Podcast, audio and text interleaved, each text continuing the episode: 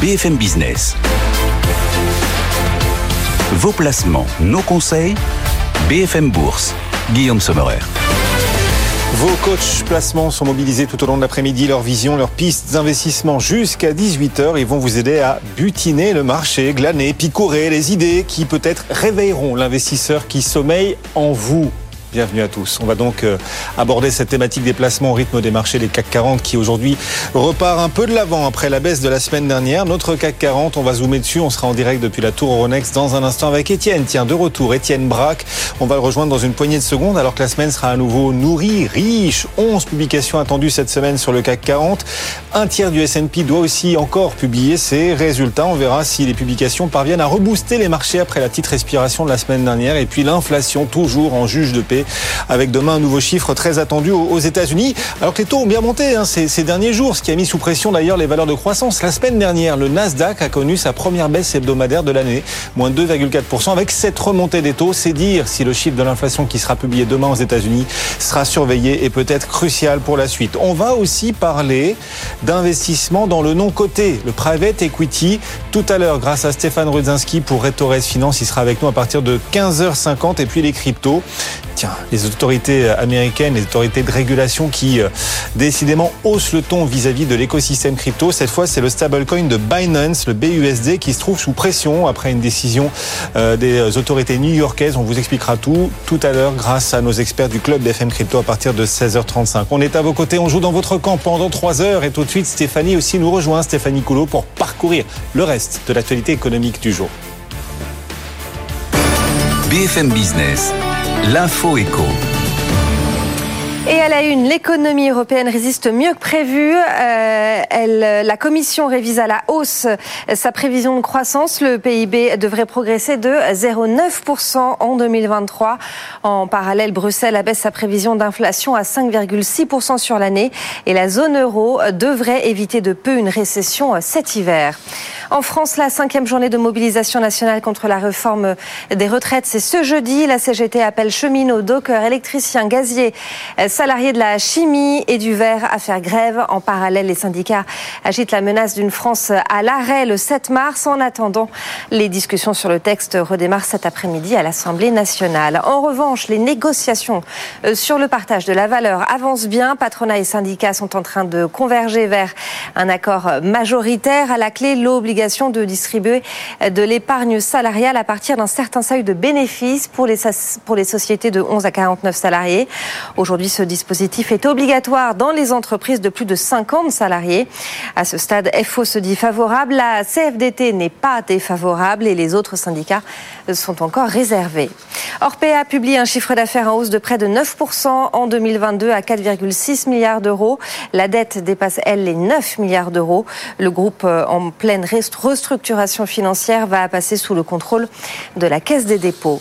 C'est aujourd'hui que débute le salon Aéro India à Bangalore. On attend euh, notamment la confirmation d'une commande record pour Airbus et Boeing. 250 appareils chacun pour la compagnie, pour la compagnie Air India pour plus de 100 milliards de dollars au prix catalogue. En Russie, les exportations de gaz ont baissé d'un quart l'année dernière, plombées par les sanctions internationales. En revanche, celles de pétrole ont augmenté de 7,6%. C'est ce qu'indique le vice-premier ministre russe Alexandre Novak. Et justement, la demande de pétrole va dépasser ses niveaux pré-Covid cette année. C'est ce qu'anticipe en tout cas l'OPEP. L'organisation s'attend à sortir 102 millions de barils par jour en 2023 et même jusqu'à 110 millions en 2025. Et puis la Chine accuse à son tour les États-Unis d'envoyer des ballons à haute altitude. Selon Pékin, Washington l'aurait fait à une dizaine de reprises l'année dernière au-dessus du territoire chinois, ce que l'administration américaine réfute. Hier, un nouvel objet volant a été abattu par l'armée américaine. C'est le quatrième en moins de dix jours, Guillaume. BFM Bourse, vos placements, nos conseils sur BFM Business. Merci Stéphanie. On continue de parcourir l'actu économique, bien sûr, tout au long de l'après-midi. On va voir tout de suite comment les marchés la traduisent aussi en dynamique. Vous les apercevez dans le mur géant de BFM Business si vous nous suivez sur l'application BFM Business ou encore à la télévision. Bertrand Lamiel. Bonjour Bertrand. On vous rejoint dans un instant pour évoquer euh, cette nouvelle semaine boursière qui s'ouvre et Étienne, bien sûr, euh, qui, euh, qui est avec nous. On est ravis de vous retrouver aussi, Étienne. bronzé d'ailleurs, Étienne. Il faut dire que beaucoup de lumière, de soleil hein, sur les marchés depuis ce début d'année. On n'arrête pas de progresser. Après la respiration de la semaine dernière, d'ailleurs, on repart déjà de l'avant aujourd'hui, euh, Étienne, sur le, le CAC 40. Oui, déjà, hein, puisque après avoir perdu 1,4%, vous avez un indice parisien qui flirte à nouveau avec les 6200 points, 7200 euh, points, 7191 points. C'est une hausse de 0,9%, net sur performance par rapport euh, à Wall Street, puisque quand vous regardez les contrats futurs, pour l'instant, ils sont stables à 24 minutes de l'ouverture. À noter qu'on a des volumes d'échange particulièrement faibles aujourd'hui. Vous avez 1 milliard d'euros échangés. On est en dessous de la moyenne, sachant que demain, vous allez avoir des chiffres d'inflation euh, aux États-Unis unis Mercredi, vous allez avoir les, ventes au détail toujours aux États-Unis. Deux statistiques euh, majeures, hein, sachant qu'on le rappelle et on en parle quasiment tous les jours depuis des semaines maintenant. Les marchés qui font le pari que l'inflation euh, va refluer, va baisser. Et donc, par rapport à cela, ça sera à surveiller demain après-midi. En attendant, donc, des volumes d'échanges qui sont faibles, un marché obligataire qui fait du surplace avec un 10 ans américain à 3,7, avec un 10 ans français à 2,82. Il perd un point de base, hein, donc on peut dire qu'il est stable aujourd'hui. Et puis une semaine qui sera une nouvelle fois euh, drivée, qui sera menée par les publications d'entreprises. Vous avez dit 11 publications d'entreprises dans le CAC 40, 7 rien que pour euh, jeudi. Hein, comme souvent, la journée du, jeudi est particulièrement euh, chargée. Donc ça, ça va animer la semaine. En attendant, les publications de ces derniers jours continuent d'être arbitrées. Vous avez L'Oréal qui a publié la semaine dernière, qui gagne 2,5%, titre à 384 euros. Et puis à l'inverse, Téléperformance qui va publier cette semaine perd 0,9%. C'est la plus forte baisse du CAC 40 aujourd'hui. Effectivement et donc Bertrand Lamiel avec nous depuis les bureaux de Ports-en-Par. Bonjour Bertrand, ravi de vous retrouver avant cette nouvelle semaine très très très riche sur le front des publications ici en, Europe. On est vraiment dans le dur désormais de ces publications. On est en rythme de croisière et 11 publications, Étienne le disait, à suivre sur le, CAC 40. Quelles sont celles qu'il faudra, d'après vous, cette semaine particulièrement surveiller, Bertrand? Euh, nous, on va particulièrement se focaliser sur plutôt les valeurs industrielles, euh, pour la bonne et simple raison que euh, dans le rallye qu'on est en train de connaître sur les marchés, euh, les industriels se distinguent particulièrement et contrairement au rallye de l'été, elles participent fortement. Et donc, il y a un vrai message là-dedans. Et il y a des choses qui sont complètement contre-intuitives. Si on prend, par exemple, des sociétés comme Veralia ou sa concurrente un petit peu moins connue, Zignago Vetro, en fait, des industriels qui font du verre, et du verre notamment à destination euh, des euh, emballages de, de bouteilles de, de, de spiritueux. Euh, vu les niveaux euh, du prix de l'énergie ou autre, on se dit que c'est pas forcément le secteur qu'il faudrait, enfin les, valeurs qu'il faudrait avoir en portefeuille. Or, elles, elles fonctionnent très bien. Donc il y a voilà, il y a, y a des logiques qui sont assez contre-intuitives, et donc il va falloir suivre parce que c'est les industriels de manière générale, continuent à engranger des carnets de commandes. Donc on va regarder si ces carnets de commandes, on a toujours un bon rythme euh, d'entrée. Et après, bon, sur euh, des livrets, il peut y avoir de temps en temps des pincements sur la marge, mais qui sont plus dus au prix passé euh, voilà, qui sont retraduits dans, dans, les chiffres du jour. Parce que si on regarde la dynamique de prix des matières premières, elle est plutôt orientée à la baisse. Donc, euh, et c'est ça que les marchés sont en train de commencer à regarder. Et donc, dans ce cadre-là, on va, bah, par exemple, on regardera également Schneider, euh, Schneider qui est aussi une des industrielles les plus sensibles en termes de, de chiffre d'affaires sur la réouverture de la Chine. Et ça, voilà, c'est les, les, les, dossiers qu'on va regarder particulièrement cette semaine. Schneider, effectivement, qui publiera ses résultats, ce sera jeudi, dans cette très grosse journée, jeudi de, de publication d'entreprise. Un titre, alors un secteur qu'on suit de près, le secteur de la défense, avec euh, tout toujours ces ballons hein, qui se multiplient, en tout cas ces annonces de destruction de, de ballons dans le ciel nord-américain. Thales qui progresse de plus de 3,6%. On voit aussi Dassault Aviation bien progresser de plus de 3%. Et puis aux marges du secteur de la défense, et pour être plus précis, on va parler carrément d'aéronautique au sens large, Airbus. Airbus aussi en progression d'un peu plus de 2%, avec en plus cette nouvelle commande, c'est Reuters qui nous parle d'une commande au prix catalogue de 100 milliards de dollars pour Airbus et Boeing. Ça porte sur plus de 500 appareils. Airbus gagne plus de 2%. Euh, comment est-ce que vous regardez chez Ports en Part euh, cette possible énorme commande Alors c'est évidemment, c'est évidemment une bonne nouvelle. Euh, maintenant, dans le comportement du titre Airbus, euh, on se retrouve euh, dans un grand latéral. En fait, ça fait deux ans qu'on est collé entre 110 et 120 avec Airbus et qu'elle bouge pas vraiment. Donc voilà, on espère qu'à un moment donné, elle va sortir de, sa torpeur. le vrai sujet, c'est moins le carnet de commandes qui est déjà pléthorique. Imaginez-vous que sur la 320 si vous commandez aujourd'hui un A320, vous ne serez livré qu'après 2029. Tous les créneaux de livraison jusque 2029 sont complets sur la 320. Donc le carnet de commandes, très bien, il faut saluer les bonnes nouvelles, euh, mais en fait le vrai sujet, ça va être la capacité d'Airbus à pouvoir monter en puissance sur la livraison, sur la production. Et on sait que bah, malheureusement, ils sont encore un petit peu victimes euh, des, euh, des problèmes de, de livraison de moteurs euh, où ça coince à droite et à gauche sur certaines pièces. Donc voilà, ça, on, va regarder ça de près. C'est un dossier qui est relativement cher par rapport à lui-même. Euh, donc de ce point de vue là, c'est pas cadeau. Et on regarde aussi forcément ce qui se passe du côté de Boeing, et on se rend compte que alors que euh, Airbus avait damé le pion boursièrement parlant à Boeing sur les deux dernières années, là il y a quelque chose qui est en train de se retourner, et donc euh, le, le, le, momentum est un peu plus fort sur sur Boeing en ce moment que, que sur Airbus. Vous restez avec nous dans un instant. On va aussi parler tiens ensemble d'Orpea juste après un détour par la Tour Euronext grâce à Étienne. Étienne, c'est vrai que ce titre Orpea vit une séance de dingue euh, en forte hausse puis en forte baisse. Actuellement, on est en repli depuis 10% sur Orpea.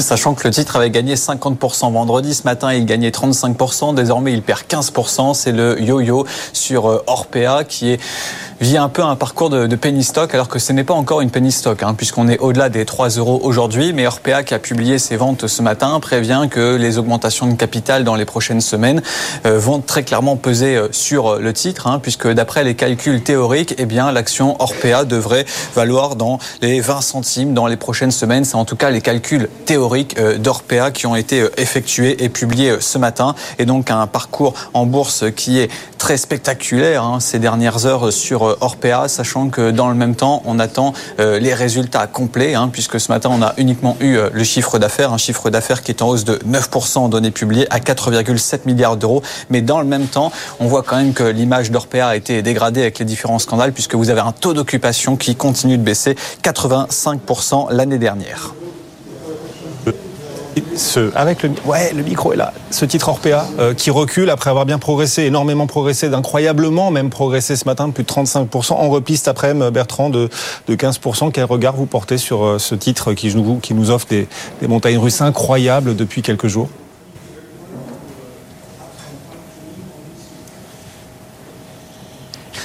Là, ça, bouge trop vite. On n'est pas dans une logique d'investissement, on est dans une logique de spéculation court terme. Donc, ben, très bien si certains euh, voilà, font. Mais honnêtement, on n'est plus dans une logique d'investissement. Si vous êtes dans une logique d'investissement, vous regardez ce qui va se passer. Et comme le rappelait Étienne, il y a une telle augmentation de, capital qui est nécessaire euh, pour euh, bah, faire repartir opérationnellement le, dossier. Il y a une dilution, il y a une dilution énorme. Donc à la fin, on sait que ça, ça vaudra, beaucoup moins. Donc non, clairement, c'est, ça a été, euh, voilà. Euh, il y a eu une belle histoire euh, sur Orpea. Bon, on a découvert tardivement que finalement le, le dessous des cartes n'était pas aussi net que, ce qu'on avait pu imaginer. Mmh. Non, mais clairement, il faut, passer son chemin. Il y a, d'autres choses à faire ailleurs. Enfin, je veux dire, c'est là, c'est les montagnes russes, quoi. C'est un, non, c'est plus du tout un dossier qui est dans notre scope euh, d'un point de vue investissement. Ah oui, même plus dans votre scope d'investisseur. Ah, dites donc, Orpea. Et c'est vrai qu'on reçoit finalement de moins en moins de questions autour d'Orpea, même si les variations sont de plus en plus spectaculaires. On sent clairement les investisseurs se détourner aussi. Ce titre en repli de 14%. Merci beaucoup. Bertrand Lamienne nous accompagne depuis Ports en Part Gestion. Merci Bertrand. On vous retrouvera aussi tout à l'heure, Étienne, pour le suivi de cette séance. Le CAC 40 est en, en hausse en ce moment de 0,8%. Il gagne toujours le CAC depuis le début de l'année à peu près 11% des marchés haussiers. Boule les marchés, boule le taureau. Vous savez que sur les marchés, le taureau est un symbole de, de hausse. Et justement, il y a un vrai bestiaire économique euh, auquel BFM Business, sur lequel BFM Business tente de faire de la pédagogie. Euh, on parle des taureaux là. Il y a aussi quand les marchés baissent, les bears, voilà, les ours. On voit aussi les licornes dans l'univers économique, bien évidemment, dont on parle souvent, les pandas. Bref, tout ce bestiaire économique, BFM Business tente de bâtir dessus toute une campagne pédagogique, toute une campagne promotionnelle autour de l'économie qu'on vous propose tout de suite de découvrir. Nous aussi, on parle de taureau. Taureau, acteur boursier qui anticipe une hausse des actifs. BFM Business, première sur l'écho. Voilà, cet effort pédagogique aussi et euh, ludique, euh, bah, vous allez le retrouver euh, dans les différents médias que vous pouvez consulter, regarder, lire régulièrement, bien évidemment, BFM Business qui tente autour de l'économie de bâtir un maximum de pédagogie et voilà cette euh, mission didactique qui est la nôtre et que l'on tente de diffuser dans la presse, à la radio ou encore à la télévision. Euh, on vous en reparlera bien évidemment tout au long de ces prochains jours. Le CAC 40 boule donc toujours en mode haussier comme depuis ce début d'année. Après la petite baisse de la semaine dernière, on récupère aujourd'hui 0,8%. Avant cette semaine de grands rendez-vous, on va en parler tout de suite. On va retrouver notre économiste. BFM Business. BFM Bourse. L'écho du monde en direct. Et c'est Florian Yelpo aujourd'hui qui nous accompagne en charge de la macroéconomie pour euh, Lombard Odier IM. Bonjour Florian. Alors on va parler, Florian, dans un instant, de la très très bonne nouvelle du jour. La Commission européenne relève fortement sa prévision de croissance pour 2023. Elle attend une croissance quasiment d'un pour cent euh, en 2023. Pas mal, mine de rien. On en parlera dans un instant. Juste avant, quand même, le principal morceau de la semaine, ce sera demain aux États-Unis, le chiffre de l'inflation, les prix à la consommation, alors que les taux américains ont bien remonté ces derniers jours. On est quasiment à 3,8 en ce moment sur le 10 ans américain. Est-ce que vous attendez un nouveau ralentissement aux États-Unis à travers le chiffre de demain des prix à la, consommation, Florian? Alors absolument. Ce qu'on attend, c'est un ralentissement de l'inflation, une poursuite du ralentissement de l'inflation, et avec un côté qualitatif que pour l'instant on a peu vu, c'est-à-dire un ralentissement du côté de l'inflation des services. L'inflation des services, c'est la partie la plus emmené par la demande, ce que la Fed, hein, la Banque centrale américaine, craint le plus. Et c'est ce signe-là qu'on va guetter, surtout après, si vous vous souvenez bien, après euh, l'enquête sur l'emploi, euh, l'ISM non manufacturier, on a besoin d'être rassuré que l'inflation décline aujourd'hui. Ce serait le quatrième mois d'affilée de, ralentissement. Attention néanmoins en cas de mauvaise surprise, parce que la Fed au mois de mars est attendue au tournant. On attend euh, une nouvelle hausse de taux de seulement 25 points de base. Si demain le chiffre s'avérait supérieur aux attentes, est-ce qu'on pourrait imaginer que la Fed relève non pas de 25, mais à nouveau de 50 points de base? Alors tout à fait. Si la Fed se trouve, euh, disons, euh, euh, malmenée dans sa crédibilité, encore une fois, cette séquence, hein, on crée trop d'emplois, l'industrie des services est trop forte, et en plus de ça, il reste toujours trop d'inflation. la Banque centrale américaine va juste réajuster sa politique économique aux besoins de la situation, et c'est bien 5,5 comme taux terminal qui serait un petit peu l'épouvantail qu'elle agiterait sous nos yeux. La nervosité est d'autant plus grande que le chiffre des prix à la consommation du mois précédent, du mois de décembre, lui a été révisé à la hausse. Alors on va voir donc ce que nous réserve le chiffre de janvier qui sera lui publié demain. Mais en attendant, cette bonne nouvelle, effectivement, la Commission européenne pour l'Europe donc et la zone euro euh, relève sa prévision de croissance. Elle l'attend à plus 0,9%, donc une croissance trois fois supérieure à ce qu'anticipait jusqu'ici la Commission européenne. Est-ce que vous achetez ce scénario de plus en plus optimiste également, Florian? Alors, on, on, prend acte euh, de ces changements de prévision. Euh, on a dans les indicateurs de nos castings qu'on suit pour la croissance européenne, on n'a jamais vu la zone euro ne serait-ce qu'effleurer des territoires de récession. Donc cette bonne nouvelle n'est pas tant que ça une, une surprise. Maintenant, ne perdons pas de vue ce que la BCE tente d'accomplir. En relevant ces taux d'intérêt, elle a fait remonter les taux réels d'un côté et d'un autre côté, elle a fait en sorte que l'euro lui-même remonte face au dollar. Donc on a deux facteurs qui pourraient peser à moyen terme à la fin de l'année 2023 sur la croissance européenne. Essayons de tempérer cet optimisme euh, avec euh, la dynamique de l'image économique qui s'offre à nous. La Commission européenne, elle relève sa prévision parce que les cours de l'énergie ont bien baissé, ce qui pourrait à nouveau doper un peu la consommation, et parce que la Chine va rouvrir, est en train de rouvrir, ce qui pourrait particulièrement bénéficier à nos économies européennes quand même. Ça, ce sont les deux éléments les plus positifs. Ce qui est difficile de juger, c'est jusqu'à quand on va pouvoir bénéficier de ces effets-là. Euh, encore une fois, euh, euh, l'hiver peut se transformer en un, été, très chaud qui sera extrêmement aussi consommateur de d'énergie et la Chine reste pour l'instant un géant au pied d'argile. Son marché immobilier reste dans une situation qui est difficile. Il va falloir beaucoup plus que cette réouverture pour convaincre que la Chine a un, un, fort avenir en termes de croissance. En tout cas, mm. c'est ce qu'on espère. En tout cas, scénario boucle d'or hein, de la Commission européenne aujourd'hui, qui d'un côté relève sa prévision de croissance et de l'autre abaisse sa prévision d'inflation. Au contraire, elle attend une inflation à 5,6% cette année et qui se tasserait à 2,5 presque dans les objectifs de la BCE dès l'année 2024. Quels seront les, les grands rendez-vous au-delà du chiffre américain de demain dont on a parlé au début? Quels seront les autres grands rendez-vous macroéconomiques à, à ne pas rater qui pourraient animer les marchés cette semaine, Florian? Alors les, principaux rendez-vous économiques vont plutôt être du côté, encore une fois, des États-Unis. Euh, on aura l'Empire Manufacturing qui est une excellente enquête avancée euh, de la croissance américaine et l'un des indicateurs les plus intéressants à ce stade-là du cycle, le taux d'utilisation des capacités productives. Ce chiffre-là est extrêmement monitoré par nos banquiers centraux et n'oublions pas qu'une partie de l'inflation vient du côté de l'offre. Le desserrement de cette contrainte de l'offre pourrait aussi avoir des conséquences en termes d'inflation. Ce sont deux chiffres qui seront très regardé cette semaine. Florian Yelpo, en charge de la macroéconomie pour Lombard Odier IM et qui nous apporte ce coup d'avance sur la suite. Merci Florian de nous avoir accompagnés.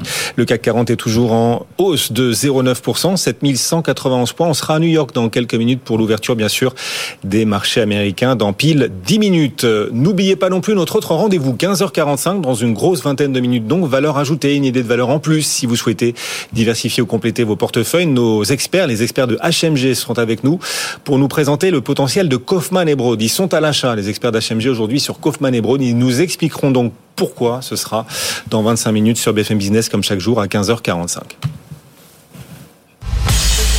BFM Business, BFM Bourse, la carte IMO. Car oui, on, est, on, parlait, on évoquait, on évoquait Kaufmann et Broad. On va rester dans l'univers immobilier face à l'inflation. L'investissement locatif semble avoir du mal à rester compétitif. Pierre Otus vient de nous rejoindre pour en parler, délégué général de Pluriance. Bonjour Pierre, bienvenue. Bonjour Guillaume. Qui peut encore, face à l'inflation notamment, qui peut encore aujourd'hui augmenter son loyer, le niveau des loyers?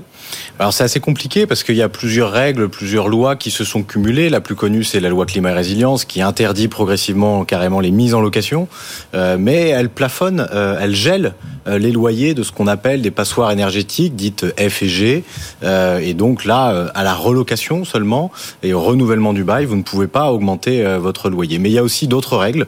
Il y a le décret de plafonnement des loyers dans les zones tendues qui paraît tous les ans. Et puis il y a les zones tendues encore où il y a l'encadrement des loyers. Ah oui. Et donc toutes ces règles finissez par l'oublier toujours par euh, effectivement euh, perdre un peu les gens. Mais il y a un certain nombre de règles qui s'appliquent. Et puis euh, il y a aussi la loi sur le pouvoir d'achat qui est venue l'été dernier plafonner ce qui est l'indice de relèvement des loyers, l'IRL, à 3,50 pendant un an. Et donc là aussi, plutôt que de suivre l'inflation notamment, l'IRL est plafonné à 3,50%. Des plafonds de tous les côtés et des complexités aussi de tous les côtés. Entre les plafonds et les complexités, est-ce que vous pensez que le nombre d'investisseurs locatifs va encore beaucoup baisser? Le risque, c'est pas tellement que l'investissement euh, diminue, parce qu'il y a toujours des gens qui pourront acheter pour leur résidence principale ou résidence secondaire, euh, ou euh, d'autres systèmes d'investissement qui n'ont pas pour but de louer à, l'année pour une résidence principale. L'immobilier reste toujours une valeur refuge dans lequel il y a de belles choses à faire, mais c'est vrai que ce qui nous inquiète, c'est que l'offre locative disponible pour les ménages diminue, tend à, se rétracter, et qu'il y ait moins de biens mis en location et ainsi une plus grande difficulté à accéder au logement. Et derrière, c'est toute la chaîne euh, de parcours logement euh, qui se qui se grippe euh, de l'accession à la propriété, l'accès au logement HLM et l'accès à la location privée, etc., etc. Et ça, ça peut poser un certain nombre de problèmes au mmh. regard du calendrier climat qui est posé. La baisse, la réduction du nombre de logements disponibles à la location, on en parlait. Maintenant, on l'observe. C'est mesuré. Tout à fait, on l'observe. On l'observe par euh, une recrudescence des ventes. Il y a plusieurs observatoires, plusieurs euh, statistiques qui sont tombées euh, sur le fait qu'il y avait de plus en plus de F et de G qui étaient mises en, vente. Diagnostic on observe plus précisément quand même une rotation du parc locatif privé qui était plus importante que celle du logement social pour plusieurs raisons, mais on était aux alentours des plutôt 25% d'une rotation habituelle du, du parc. On, on, se rapproche des 21, 22% selon les territoires. Et donc là, ça montre aussi un, un, un certain grippement du marché puisque les locataires en place veulent rester, n'accèdent pas, sont un peu coincés avec le crédit. Donc il y a en ce moment une petite zone de turbulence qui, nous l'espérons, va se résolve, résoudre pardon d'ici l'été ou la fin de l'année. Et du fait des normes environnementales de plus en plus exigeantes qui vont exclure peu à peu du marché les biens les plus énergivores, est-ce qu'on a une idée précise du nombre de logements qu'il a depuis le 1er janvier, depuis le début de cette année 2023 sont sortis ou doivent sortir d'ores et déjà du parc locatif On a une très grande difficulté parce qu'on mesure euh, la lettre énergétique, le classement énergétique d'un bien avec un nouveau DPE qui a donc changé pas mal de règles. Euh, par ailleurs, cela nécessite beaucoup d'informations sur les logements en question, sur l'isolation, la structure du bâti, quels travaux ont été faits, etc., euh, que les propriétaires n'ont pas toujours. Et donc les diagnostiqueurs sont obligés parfois de mettre des valeurs par défaut mmh. pour se protéger face euh, au fait qu'ils soient responsables. L'opposabilité du DPE DPE, dit-on, eh bien, du coup, effectivement, on a des chiffres qui allaient de 70 000 il y a encore un an et demi chiffrés par le gouvernement. 70 000 logements qui allaient qui basculer, sortir du marché locatif. Interdit à la location. Alors c'est progressif, hein, parce que c'est pas un effet couperé en 2023, ça le sera en 2025. Donc c'est progressif à chaque mise en location ou éventuellement renouvellement du bail. eh bien, on est de 70 000 et ça monte jusqu'à 200 000. Certains ont même chiffré 400 000. Le gouvernement communique plutôt aux alentours de 140 150 000 logements qui sont concernés euh, par les mesures, euh, ce mm. qui est déjà euh, beaucoup, beaucoup de logements, sachant que les petites surfaces sont beaucoup touchées et donc des ménages plus ou moins précaires, les étudiants et ceux qui sont les moins fortunés. Bon, on est un média de solution BFM Business. pour ceux qui veulent continuer de pouvoir mettre en location leurs biens, même si, ben, voilà, d'un point de vue énergétique, leur bien n'est plus éligible ou ne sera bientôt plus éligible. Quel type, quel profil de travaux doivent-ils privilégier? Alors, le nouveau DPE mesure des choses extrêmement rationnelles. L'isolation des murs, les plafonds, les sous-sols et le mode de chauffage. Ce sont vraiment les deux points, l'enveloppe et le mode de chauffage qui sont très importants. En ce moment, il faut euh, forcer de constater que la pompe à chaleur est à la mode. Alors c'est pas toujours adapté euh, pour les très très grandes copropriétés. Ça pose un certain nombre de, de, de, questions techniques. Et puis pour les tout petits logements, mettre une pompe à chaleur, ça coûte très cher et c'est pas adapté non plus. On peut se reporter sur des chaudières gaz à très haute performance énergétique euh, qui reçoivent encore un peu des aides de ma prime rénov selon les cas et qui sont très performants et qui permettent d'obtenir des lettres euh, plutôt, euh, plutôt, plutôt bonnes. Le chauffage électrique, c'est un peu plus complexe. Tout ne fonctionne pas vraiment, alors même qu'on essaie d'électrifier, par exemple, nos voitures, beaucoup de nos usages. Euh, on a des difficultés à chauffer des logements avec des chauffages électriques qui parfois se retrouvent déclassés alors que l'intention était là. Et encore faut-il trouver des artisans, des ouvriers pour réaliser les travaux, vu que tout le monde veut réaliser des travaux en même temps, pas forcément évident. Est-ce que vous pensez que finalement les nouvelles règles sur le marché du locatif vont finalement créer euh, un marché gris plus important, c'est-à-dire des gens qui sont supposés ne plus mettre en location leurs biens parce que trop énergivores, mais qui continueront à le faire. Malheureusement, d'ailleurs, euh, sans vraiment le vouloir, un certain nombre d'investisseurs euh, vont être tentés, par exemple, de retirer leurs biens de l'administration de biens parce que l'administrateur de biens leur dira eh attention, moi, je ne veux plus louer, je ne peux plus louer, vous êtes hors la loi, et je vous apporte des solutions. D'où l'intérêt d'être bien accompagné par des professionnels immobiliers, mais aussi professionnels de travaux, maîtrise d'ouvrage, etc., au sein d'un syndic pour la copropriété. mais, mais c'est vrai que le risque est grand euh, que, euh, sans même bien connaître les règles, un certain nombre de propriétaires euh, mettent même de bonne foi des biens en location alors qu'ils sont complètement hors des clous et parfois même avec l'accord du locataire qui ne s'en plaint pas plus que ça. Et les passoires thermiques, qui va vouloir les racheter quand elles seront mises en vente On imagine qu'il y aura énormément d'acquéreurs potentiels ou l'ampleur des travaux réalisés va au contraire limiter la demande et donc entraîner une baisse encore plus impressionnante des prix? Il y a quelques décotes, il y a des marges de négociation qui sont plus importantes, les biens restent un tout petit peu plus longtemps euh, euh, à la vente aujourd'hui, et donc quand on est dans une position d'investisseur, euh, peut-être que le nouvel investisseur est celui qui sera extrêmement bien cadré, extrêmement bien calé sur toutes les règles, avec ses artisans qu'il aura bien sourcés, hmm. qui lui permettraient de faire rapidement les travaux et de remettre en place, mais il va avoir besoin d'aide, à mon avis, de simplification, peut-être aussi une fiscalité un peu adoucie, Beaucoup proposent ce qu'on appelle l'amortissement, euh, qui sont des, des, des possibilités comptables qui sort d'ailleurs des lois de finances. Et donc quand on sort de loi de finances, on a une stabilité dans le temps parce qu'on n'est pas chahuté chaque année à savoir hmm. si le Pinel est prolongé ou pas. Euh, par exemple pour le neuf, eh bien euh, ces dispositifs d'investissement permettront à ces investisseurs de poursuivre l'offre et de la, de la développer. Pierre Otus, avec nous aujourd'hui, merci beaucoup, délégué général de Puriance et régulièrement sur cette antenne de BFM Business. Bon retour Pierre, à bientôt. à bientôt. On va continuer de suivre bien sûr ce marché de la pierre comme le lait sur le feu dans un instant direction New York. On y sera pour l'ouverture des échanges aux États-Unis. La planète entière, la planète finance, va regarder comment se passent ces premiers instants de cotation. Et nous aussi, grâce à Sabrina Quagliosi. Vous êtes, Sabrina, on vous aperçoit nos yeux et nos oreilles au cœur de cette séance américaine. On va vous retrouver juste après la pause dans moins de deux minutes. Le CAC 40 est toujours en hausse, lui, de 0,8%. À tout de suite. BFM Business. Vos placements, nos conseils. BFM Bourse. Guillaume Sommerer. 15h30 passé.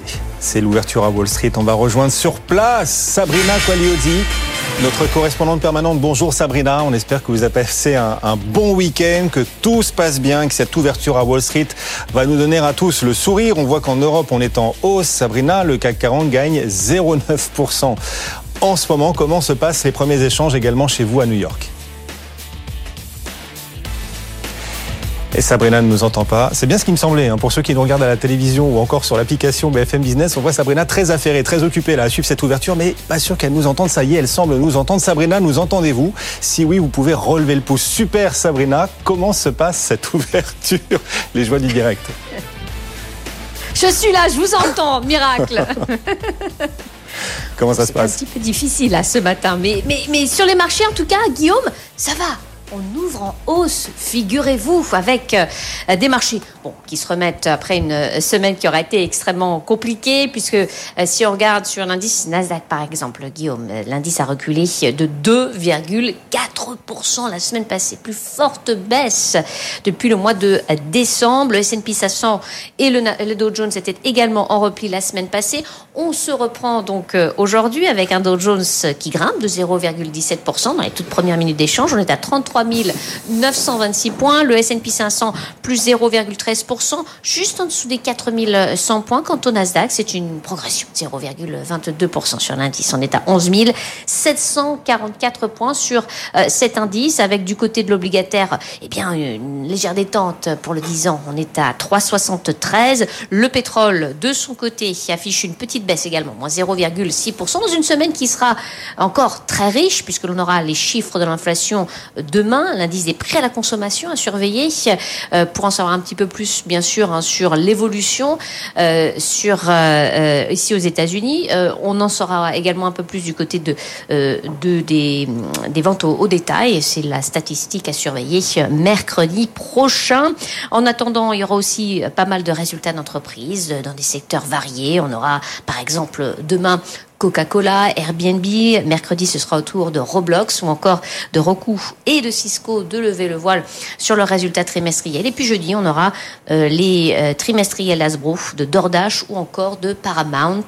Donc beaucoup, beaucoup de publications encore à surveiller euh, sur ces marchés américains. Et aujourd'hui, si on regarde l'actualité d'entreprise, Guillaume, bon, allez, c'est assez calme. si on regarde les valeurs qui se distinguent tout particulièrement, il y a Meta, Meta qui pourrait annoncer une nouvelle vague de licenciements. C'est en tout cas ce que croit savoir le Financial Times, qui estime que Meta s'apprête à tailler de nouveau dans ses effectifs après avoir déjà licencié 11 euh, 000 personnes euh, en novembre euh, dernier. Rappelons que Meta a bien grimpé, surperformé le marché depuis le début euh, de l'année, puisque le titre euh, Meta affiche une hausse euh, de plus de 40% depuis le début de l'année. Parmi les autres valeurs, vous avez Novavax également qui se distingue. Le gouvernement américain a accepté d'acheter 1,5 million de doses supplémentaires de son vaccin contre le Covid-19. Le titre Novavax est entouré ce matin à l'ouverture sur ces informations. Enfin, Caterpillar sous pression après une note de Baird qui a abaissé sa recommandation sur le titre passant de surpondéré à neutre sur Caterpillar. Dans une tendance donc euh, qui euh, est légèrement positive ce matin après une semaine de baisse. Le Dow Jones prend 0,2%, le S&P 500 quasi inchangé mais un pied en positif. Le Nasdaq de son côté, euh, là aussi on est sur une petite hausse, plus 0,07%, 11 725 points sur l'indice Nasdaq. On se retrouve tout à l'heure Guillaume pour faire un point sur cette séance américaine et voir comment ce marché donc euh, évolue. Effectivement, à, tout à l'heure depuis New York en direct, Sabrina, pour la suite de cette séance. Cette ouverture à Wall Street n'a aucun impact sur euh, les variations en Europe. Le l'Eurostock 50 gagne toujours 0,7%. Le CAC aussi gagne toujours 0,7%, 7183 points. Les valeurs de défense signent les plus fortes hausses avec ces ballons désintégrés les uns après les autres dans le ciel nord-américain. On voit Thales aujourd'hui progresser de 3,5%. On voit également ce titre d'assaut aviation en hausse de 3,2%. La Chine elle estime également que plusieurs ballons des États-Unis euh, ont survolé son ciel depuis l'année, le début de l'année 2022. Bref, le secteur de la défense qui reste évidemment en mode surperformance. On voit aussi aujourd'hui parmi les, les valeurs qui se distinguent Vinci, Vinci en hausse de 2,3%. Et puis beaucoup de publications à venir cette semaine sur euh, le CAC. 11 publications sur le CAC et jeudi sera la journée phare avec 7 publications sur le CAC 40 rien que pour la journée de jeudi. On a aussi un tiers du S&P qui, qui doit encore euh, publier donc des marchés qui vont digérer, apprécier, arbitrer ces différentes publications au fil des jours. Du côté des replis, Orpea, on en parlait tout à l'heure, Orpea, qui sort de plus en plus hein, du scope des investisseurs. Ce titre aujourd'hui, euh, toujours très très volatile. Ce matin, il progressait plus de 30%. Et eh ben, cet après-midi, il perd 15%. Ce titre euh, Orpea, décidément, incroyable séquence pour euh, cette valeur. Triste séquence en réalité pour cette valeur et cette société en, en bourse. Autre repli aujourd'hui, tiens, Sanofi qui recule de 0,8% ou encore Téléperformance qui va publier ses résultats également Téléperformance. Tiens, à l'instant, Téléperformance vient de passer derrière Sanofi et donc Téléperformance, nouvelle lanterne rouge du CAC à l'instant, moins 0,9%. BFM Business. BFM Bourse. Mouvement de marché.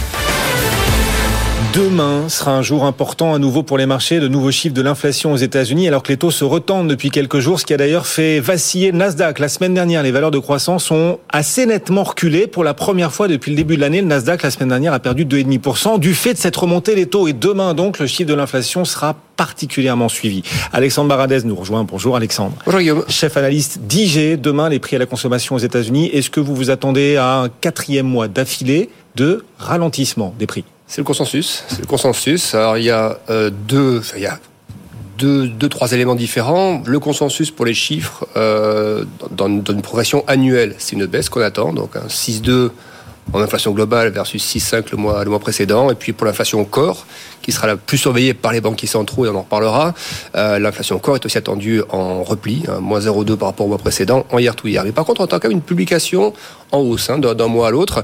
Mais ce qui va aussi intéresser, c'est qu'il y a des révisions. Le, BLS aux États-Unis, donc ce bureau des statistiques et, du travail, a changé sa méthodologie de calcul de l'inflation, a changé les pondérations.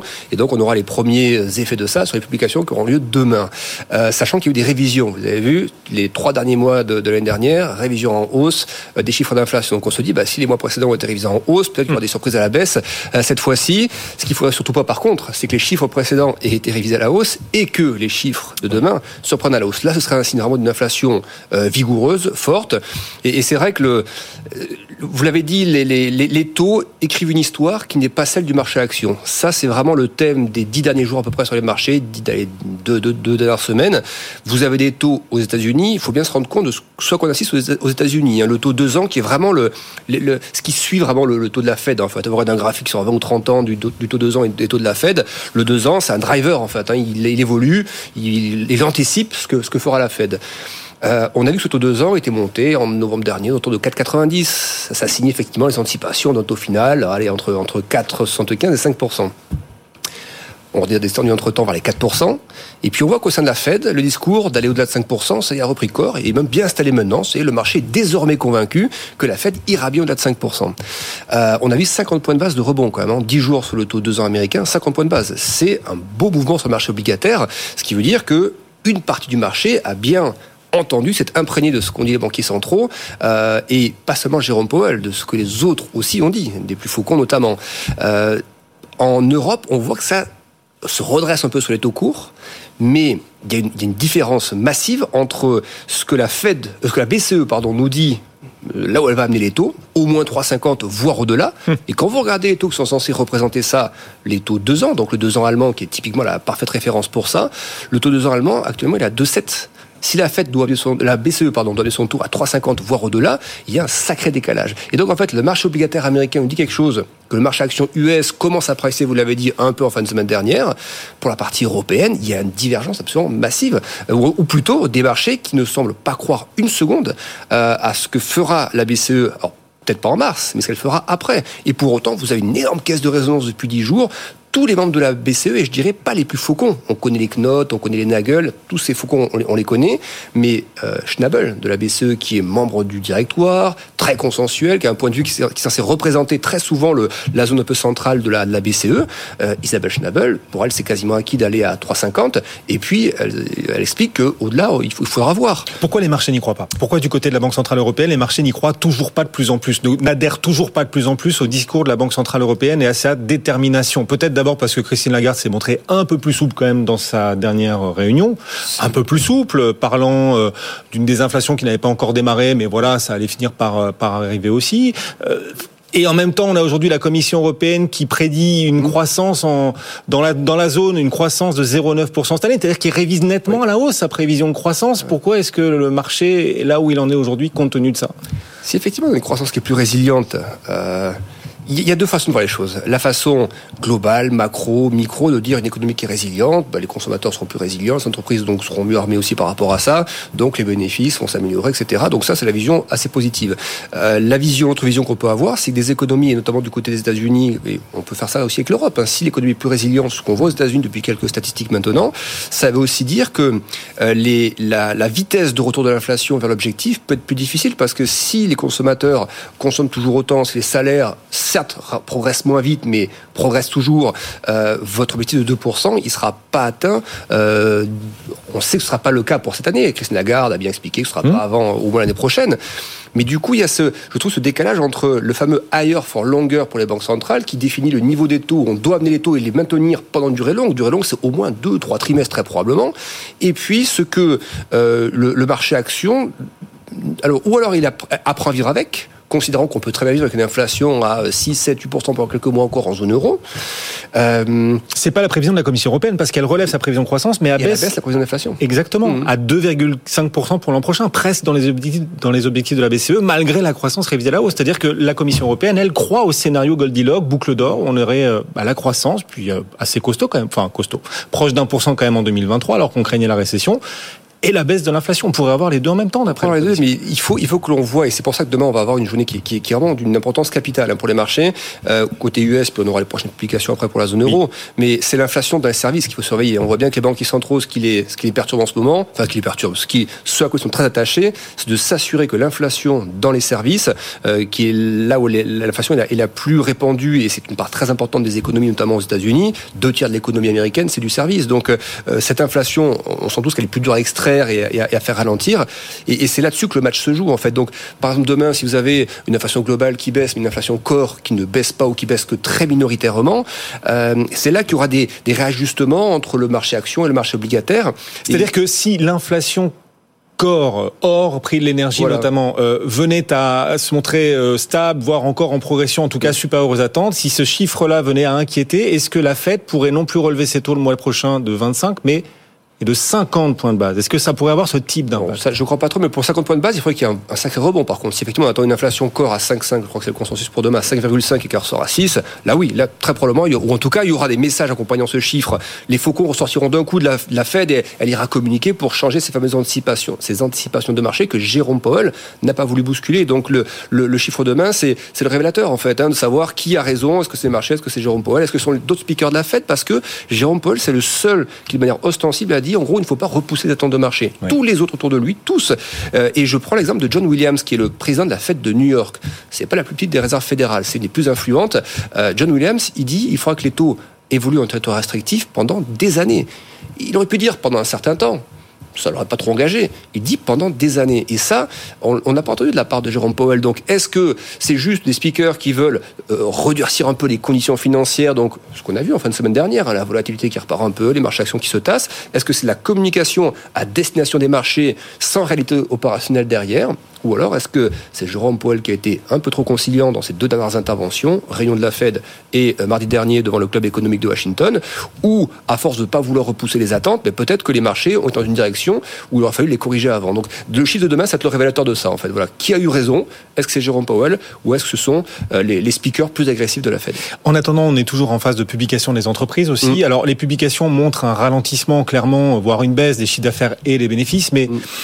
Bon, pas de nature à, à casser l'optimisme des marchés en ce début d'année. Euh, pas du tout. Non, mais c'est vrai que quand on regarde le- le- la thématique des résultats l'année dernière, ça a été progression des chiffres d'affaires et baisse des bénéfices. C'est-à-dire que les entreprises ont la capacité de répercuter, c'est ça l'inflation d'ailleurs, hein, c'est les prix de vente, c'est que les entreprises ont la capacité de répercuter une énorme partie de leurs coûts et même plus, certaines ont, ont eu des marges qui ont, et même des, des- certains, certains bénéfices qui ont progressé. Euh, je regarder les résultats du CAC 40 et, et ce qui était redistribué aux actionnaires. Donc il y, a une- il y a des, il y a des entreprises qui sont très très bien comportées l'année dernière. Ce que je veux dire par là, c'est que ce pricing power qu'on avait, c'est ça que nous montre hein, cette saison de résultats, c'est que les entreprises avaient du pricing power, mais avec à, à l'intérieur de ça des coûts des intrants et des coûts de, de salaire ou autres qui ont progressé. Et il me semble que cette, le thème de ce début d'année, ça va être cette plus grande difficulté pour les entreprises, je pense, à répercuter les hausses de prix parce que l'inflation use le consommateur et l'inflation, elle est encore en zone euro à des niveaux au-delà de 8%, 9% encore en Allemagne. C'est même si on vise effectivement qu'elle qu'elle atteindra euh, en dessous de 6% pour la Commission européenne cette année, le temps qu'elle y arrive, euh, ça veut dire qu'il y aura encore une inflation à 7, à 8, etc. Donc bien sûr, il y a l'inflation très court terme d'un mois à l'autre, mais le rythme annuel, lui, ne va pas aller à 2% d'un coup. Donc ça, pour le consommateur, c'est un, un, élément un peu d'usure. Donc je pense que le pricing power des entreprises sera pas forcément rendez vous au premier semestre. Il n'y a pas de mesures de soutien budgétaire. Les États, désormais, font attention. Les taux ont grimpé d'ailleurs. Nos États font aussi attention. Euh, et sur les recommandations aussi hein, du FMI ou autre. Attention au quoi qu'il en coûte, maintenant c'est un peu derrière nous tout ça. Mm. Donc pas de soutien fiscal ou budgétaire, un pricing power qui, est un peu limité, peut-être un peu d'usure du, du, consommateur. Je pense que le premier semestre est un, trimestre de, un semestre de challenge pour, pour certaines entreprises. Donc je suis pas certain qu'on assiste à un redéploiement massif, des, euh, il y a un redémarrage des, des, des bénéfices. Euh, on voit les prévisions de croissance, c'est sur l'ensemble de l'année, mais quand vous regardez par exemple ce qui était prévu pour l'Allemagne, côté allemand, on ne sait pas trop sur un petit peu de croissance ou un peu de contraction encore. On rappelle que l'Allemagne était contractée au, T4.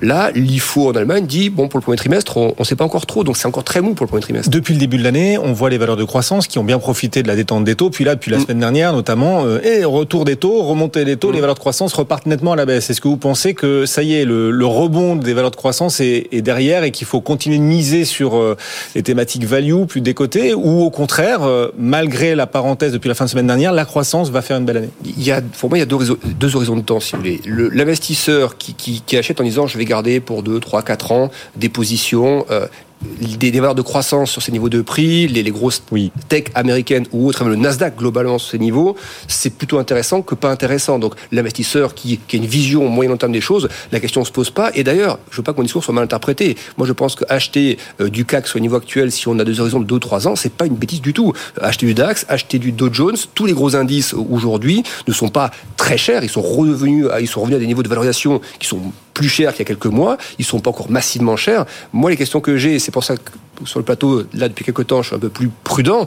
C'est des questions de timing aussi par rapport à ce que le marché a déjà pressé, en fait, depuis le mois de novembre. On a ce rallye absolument spectaculaire qui s'est fait en deux phases détente très fortes, une T4 et une au mois de janvier, et un peu février. Donc, pour moi, c'est plus là-dessus qu'il y a des questions sur la nécessité de consulter un petit peu euh, avant d'être certain que l'inflation euh, aille vraiment à, la cadence que l'on souhaite, à la cadence que souhaitent les banques centrales, vers les 2%. Et je pense qu'il y a un petit décalage entre la vitesse auquel on aimerait voir l'inflation à 2% et la vitesse à laquelle elle, elle ira à 2% et l'effet des taux élevé sur l'économie, le fameux higher for longer, hein, cette, cette notion de, de, persistance des taux en zone mhm. élevée. Donc je, je voilà, je, je, pense que ça, c'est des pour les indices européens, euh, c'est ce qui peut pousser à consolider. Et après, c'est des flux. C'est sûr que si le retail continue d'acheter euh, et les gérants et autres, et les spéculateurs continuent d'acheter, le marché montera. Mais à un moment donné, il faut aussi que les, les convictions soient là. Quand on achète, c'est qu'on a des anticipations d'amélioration ou autre. Moi, pour moi, ces conditions ne sont pas encore réunies à ce stade pour casser les sommets. C'est bien quand les marchés montent dans le scepticisme, c'est toujours mieux. Vous êtes sceptique. C'est ce qu'ils font déjà depuis. depuis euh, moi, j'étais optimiste septembre-octobre dernier, quand beaucoup étaient très pessimistes. Et le pessimisme, l'optimisme, j'ai commencé à le ranger en, en, janvier parce que, parce que beaucoup de terrain était parcouru. Merci Alexandre. Alexandre Baradès, chef analyste d'IG régulièrement à nos côtés. Bon retour demain. Donc le chiffre de l'inflation, on l'a compris, sera très important à suivre aux États-Unis. Les prix à la consommation. Le CAC 40 est en hausse, plus 0,8%, 7190 points. BFM Business, BFM Bourse, valeur ajoutée. Et oui, comme chaque jour, une idée de valeur, euh, une idée de valeur en plus si vous souhaitez diversifier et compléter vos portefeuilles. Jean-François Delcaire nous accompagne pour HMG Finance. Bonjour Jean-François. On est eh oui, c'est ça. Bonjour Guillaume. Ravi de vous retrouver, c'est toujours ça, hein, Jean-François Delker. Et on est ravi eh à chaque fois, à chaque fois de vous retrouver en direct sur l'antenne de BFM Business avec euh, à chaque fois en plus une idée, une pépite, une valeur sur laquelle vous êtes, Jean-François, à l'achat. Aujourd'hui, le titre Kaufmann et Broad. Vous allez nous l'expliquer. On peut peut-être d'abord euh, dresser à nouveau le portrait de Kaufmann et Broad. Bah oui, cette fois, c'est une entreprise dont la marque est assez connue du, du, du public. Et malgré son nom très américain, bah, c'est une société qui n'a plus aucun lien depuis 2007 avec le promoteur d'origine euh, outre-Atlantique.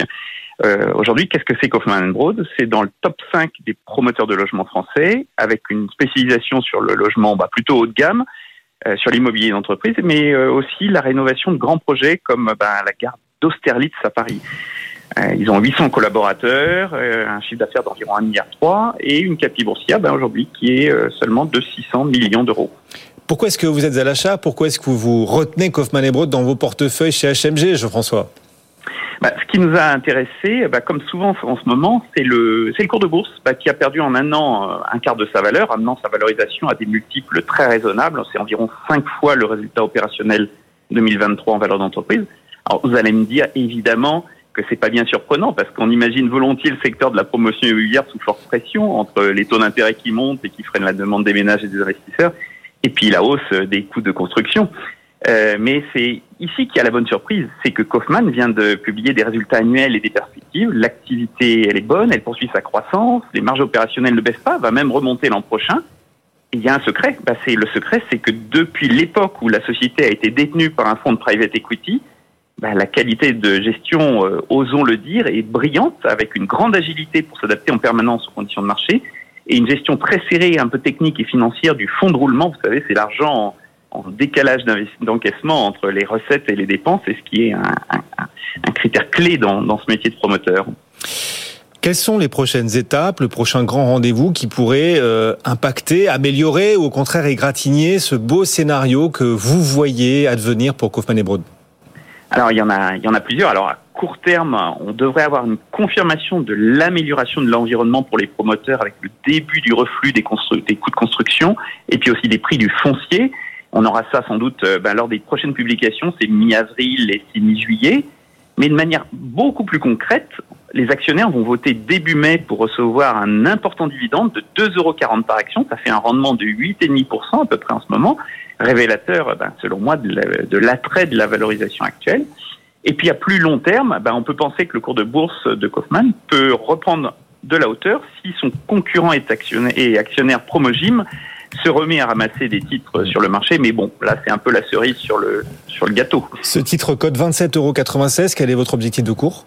Alors c'est carrément 39 euros parce que rien, rien qu'en appliquant un multiple plus raisonnable de 6 fois le résultat opérationnel, hmm. et ça, ça, ça reste encore en net décote euh, du, du, du multiple de valorisation d'un concurrent important et assez similaire et même qui est pas, Nexity. Et même qui est Nexity effectivement, et même pas peur de la hausse des taux. On n'est peut-être pas au bout des hausses de taux. Pour Kaufmann et Broad, c'est pas un souci, c'est déjà dans les cours. Non, parce que le, le, le, besoin du logement est tellement fort. Il y a encore eu une tribune récente pour, pour expliquer ça ce week-end. Le besoin de logement et le, la nécessité de, de d'acheter du logement demeure très forte en France. Il y a un très grand déficit, donc je ne pense pas que la hausse des taux soit un frein si puissant que ça. Jean-François Delker, analyste financier, gérant de portefeuille pour HMG Finance, et donc achat sur cette valeur Kaufmann et Broad sur laquelle vous visez 39 euros, votre objectif de cours. Le CAC 40 est en hausse, lui, de 0,8%. Toujours les valeurs de défense en tête avec ces ballons désintégrés sur le ciel, dans le ciel nord-américain les uns après les autres. Thales, plus forte hausse du CAC 40 dans cet univers de la défense, plus 3,2%.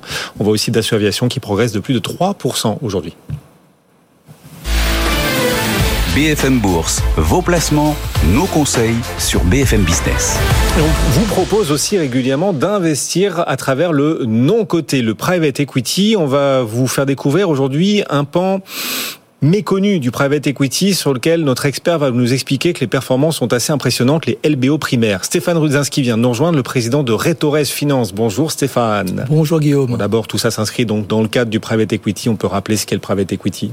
Alors le private equity, ça consiste à investir dans des sociétés qui ne sont pas cotées en bourse, en vue de les accompagner pendant quelques années, euh, afin d'accélérer leur, leur, transformation, leur développement, et puis revendre ces participations à un terme donné, généralement 5-6 ans, pour dégager une jolie plus-value.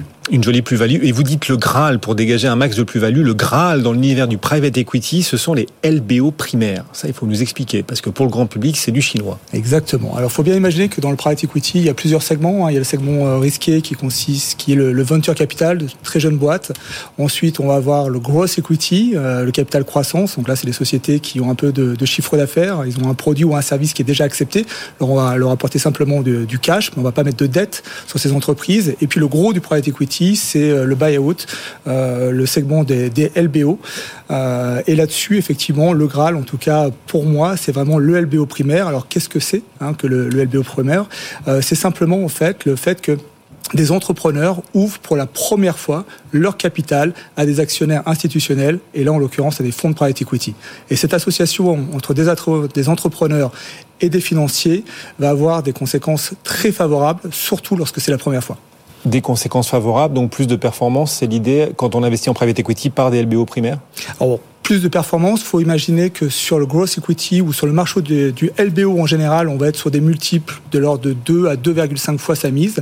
Quand sur des fonds de LBO primaires, on va être sur des multiples de 3 à 3,5 fois la mise. En, quel, en, en combien de temps C'est quoi le délai pour ah, C'est 6 ans, généralement. En 6 ans. Ouais. Sur une prise de participation. 4 à 6 ans. Pour, euh, pour illustrer mon propos, il euh, faut imaginer le, LBO en fait comme une grosse orange. Bah, sur le, le, LBO primaire, on va pouvoir euh, sortir beaucoup de jus, un peu moins finalement sur le secondaire et le tertiaire, et beaucoup moins sur le LBO quaternaire. Et pourquoi est-ce qu'on presse plus de jus sur le, sur le LBO primaire que sur les autres formes de private equity? Qu'est-ce qui explique cette plus forte création de valeur à travers les LBO primaires? Comment ça marche? Alors écoutez, quand euh, en fait sur, sur, les boîtes qui n'ont jamais été sous LBO, qui n'ont jamais eu d'actionnaires professionnels financiers au capital, en réalité il y a plein de créations de valeur qui sont complètement inexploitées et les fonds d'investissement vont activer des recettes, des leviers pour délivrer cette création de valeur. Euh, pour moi, euh, le levier le plus important, c'est la structuration des deals. Il faut bien imaginer que sur un LBO primaire, l'entrepreneur déjà va faire une partie de cash out, c'est vrai, mais il va déjà réinvestir massivement avec le fonds de private equity. Donc on va avoir un actionnaire opérationnel hyper impliqué sur le long terme. Ça, c'est le premier élément. La deuxième chose, il y a un concept qu'il faut absolument saisir quand on est investisseur dans le private equity, un investisseur aussi particulier, c'est le concept du management package. Le management package, il est absolument clé. C'est l'outil en fait par lequel les fonds d'investissement, à partir d'un certain retour, d'un certain gain pour eux, vont rendre une partie de leur plus-value. Par exemple, vous êtes chef d'entreprise, je vais vous dire, moi je suis fonds d'investissement, au-delà de 20% de plus-value pour moi, Guillaume, je vais vous rendre 25% de ma plus-value. Et comme les fonds investissent plus, ben, ils vont rendre beaucoup de plus-value. Hmm. Ce management package, il est à disposition bien sûr pour l'entrepreneur, mais également pour les collaborateurs de l'entreprise, pour les collaborateurs clés. Et lorsque vous associez vos, euh, vos équipes, vos managers clés, en fait, au Manpack, leur vision de l'entreprise va complètement complètement. Le matin, autour de la machine à café, on va pas discuter de, de politique. Tout le monde va être focus sur l'objectif de création de valeur à 4-5 ans. Ça va être vraiment clé. Ça change le mindset des, des, euh, oui, on est, on est même plus dans l'alignement d'intérêts, on est dans le suralignement d'intérêts là, à travers, euh, à travers la, la, façon dont, dont ces LBO primaires sont, sont structurés. Euh, ce qui explique aussi peut-être euh, cet espoir de performance supérieure au reste du private equity, c'est qu'on on investit peut-être à moindre prix dans les actifs. On prend les entre, on accompagne les entreprises à un stade plus plus plus jeune, plus plus précoce. Exactement. Bah, sur les LBO primaires, généralement, c'est des des, des entreprises qui sont plus petites, qui dégagent donc moins de résultats et qu'on va payer moins cher, pas beaucoup moins cher parce que ça a de très beaux actifs, mais effectivement on va les payer moins cher. Et ce concept de manpack euh, explique aussi la raison pour laquelle on les paye moins cher, c'est que euh, l'entrepreneur qui réinvestit avec l'entreprise, il sait qu'il va avant tout créer de la valeur sur le second tour lorsque le fonds va sortir. Donc le manpack est assis sur le prix d'entrée du fonds initialement. Donc il n'a pas d'intérêt en fait à survendre son business, son activité plus de performance, donc plus de risques quand même. On accompagne des entreprises, on les accompagne de façon très serrée aussi parce que ce sont de jeunes entreprises qui doivent faire toutes leurs preuves, donc plus de risques aussi quand même. Alors, même peut-être pas hein, d'ailleurs. Je vous vois euh, euh, hésiter là-dessus. Oui. J'ai envie de vous dire oui et non. Ouais. Euh... Bravo, vous prenez pas de risque, vous, Stéphane. non, c'est moins risqué dans la mesure où il y a. Bon, déjà, on est sur des opérations de LBO, donc ce sont des entreprises matures, des entrepreneurs qui ont déjà fait leurs preuves. Donc, c'est des boîtes qui ont entre 5 10 ans, qui réalisent du, du chiffre d'affaires, qui ont de la marge. Donc, euh, on va pas endetter des objets qui sont, qui sont fragiles. Ça, c'est la première chose. Après, euh, ce qu'il ce qu'il faut bien savoir, c'est que l'endettement, le levier qui est mis dans les LBO primaires est beaucoup plus faible que sur les LBO secondaires ou tertiaires. Pour vous donner un ordre d'idée, une boîte qui démarre sous LBO, on va l'endetter à 3-4 fois les bits maximum, Mhm. quand la moyenne du marché sur les LBO va être entre 5 et 6 fois. Donc ça, c'est un vrai argument qui plaide pour le fait que ce soit moins risqué. Et dans une situation où on observe un ralentissement économique ou une augmentation des taux d'intérêt, on est beaucoup moins pincé par la dette. Donc dans ce sens-là, c'est moins risqué. Le LBO primaire est moins risqué. L'avocat des LBO primaires, Stéphane Rudzinski, il est le président de Retores Finance. Merci d'être passé nous voir, Stéphane. Merci Guillaume. Voilà, un pan supplémentaire du private equity qu'on vous fait découvrir et que vous nous permettez d'écouter, de découvrir Stéphane. Bon retour. Dans un instant, on revient au marché coté et le CAC 40 qui progresse toujours d'un peu plus de 0,8%. Étienne nous attend, Étienne Braque depuis la tour Euronext. On joindra aussi John Plassard pour évoquer cette hausse à Wall Street pour entamer la semaine. Avant demain, un chiffre d'inflation très attendu aux États-Unis. Le S&P 500 gagne 0,6%. À tout de suite. BFM Bourse, vos placements, nos conseils sur BFM Business.